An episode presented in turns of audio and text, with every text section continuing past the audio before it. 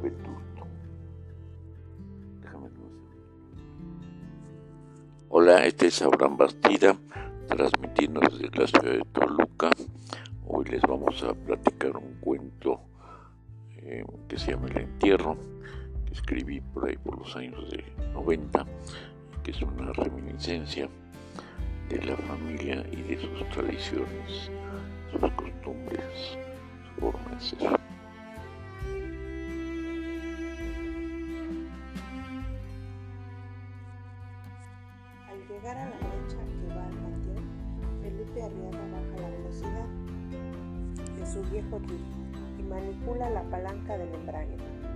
poner la doble tracción al vehículo toma la pendiente con más facilidad. Esa mañana ha despertado especialmente melancólico y nostálgico. Recuerda a sus padres que hace años yacen en el viejo cementerio rural. Su padre tiene ahí desde que él era un adolescente. Apenas lo recuerda su madre, ha estado menos años, por eso el recuerdo es más vivo y doloroso.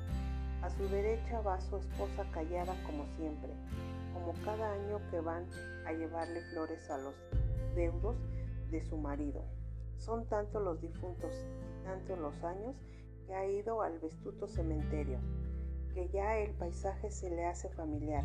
Siempre van en octubre cuando el otoño empieza en otras latitudes, pero acá el invierno, frío y seco, ya se ha declarado el paisaje es amarillo y verde, oscuro, por el zacatonal que parece que nunca reverdece, y verde oscuro por la copa de los árboles, a los que nunca se les caen del todo las hojas. Son cedros, pinos y oyameles. Toda es vegetación de tierras altas y frías.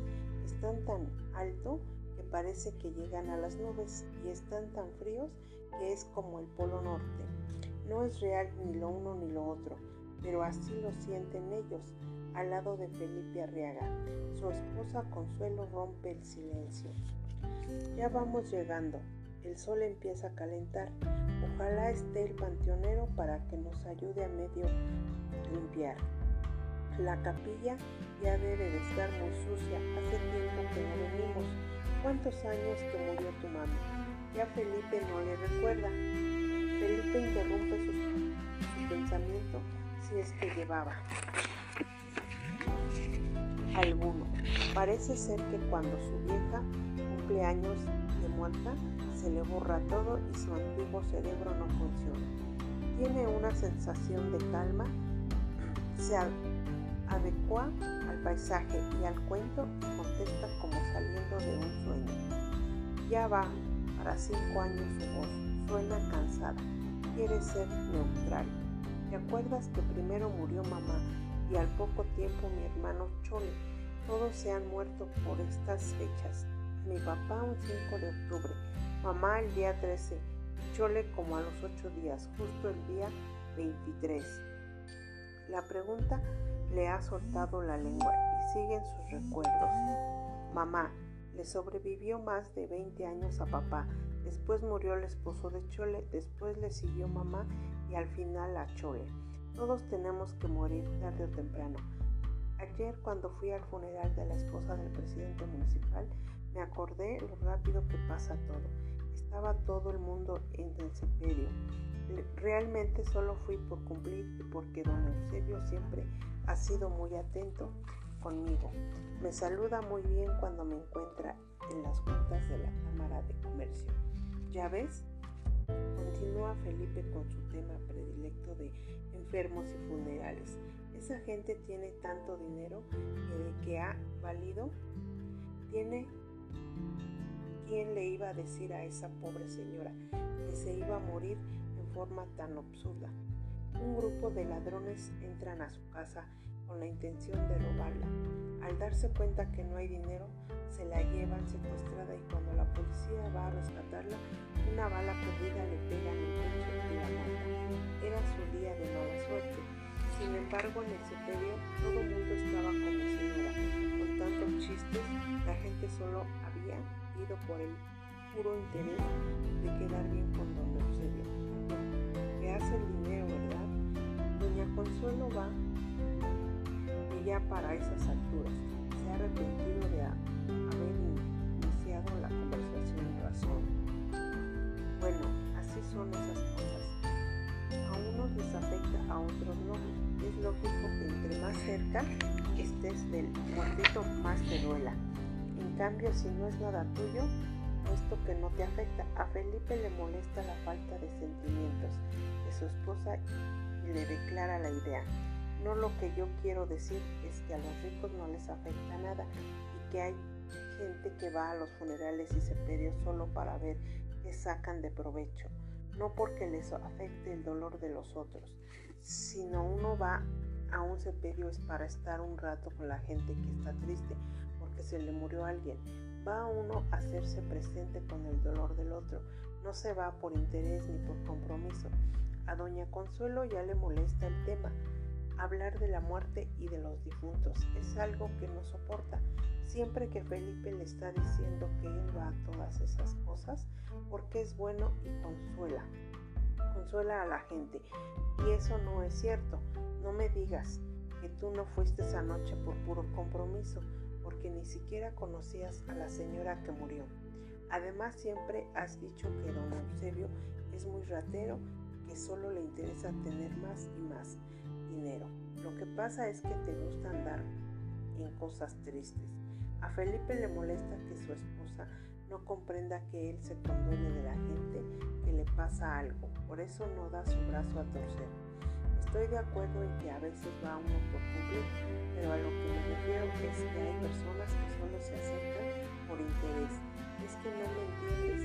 Consuelo permanece callada, dando por terminada la conversación. Hablar de muerte y cosas tristes no le gusta. Ella sabe que Felipe es un místico, no debió haber hablado. Dirige su vista al frente y ve el panteón en el centro del cementerio. Solo hay una capilla forrada de mármol. Parece un pequeño templo para el servicio porque sobresale de todas las demás tumbas. Solo es un mausoleo que Felipe mandó a construir para que la familia estuviera toda junta. Parte de su capital está invertido en esa obra mortuoria. Felipe se da cuenta de que Consuelo no quiere seguir con él.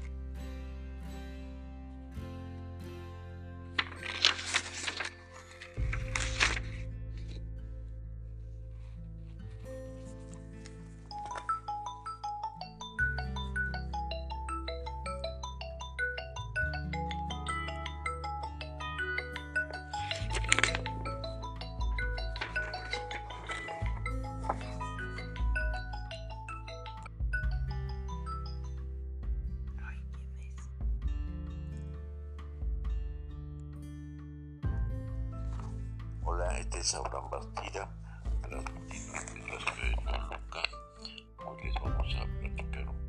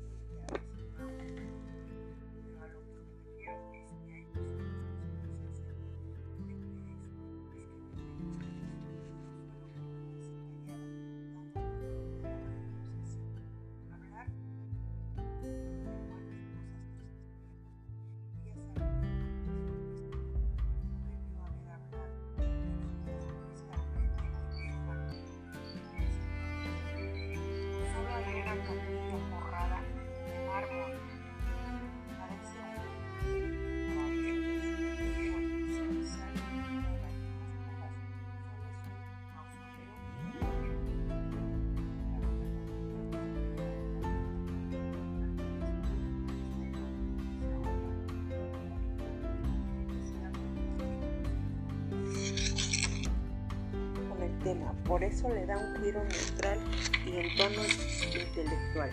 Dice cómo ha hablado solo. El otro día estaba en la peluquería y leí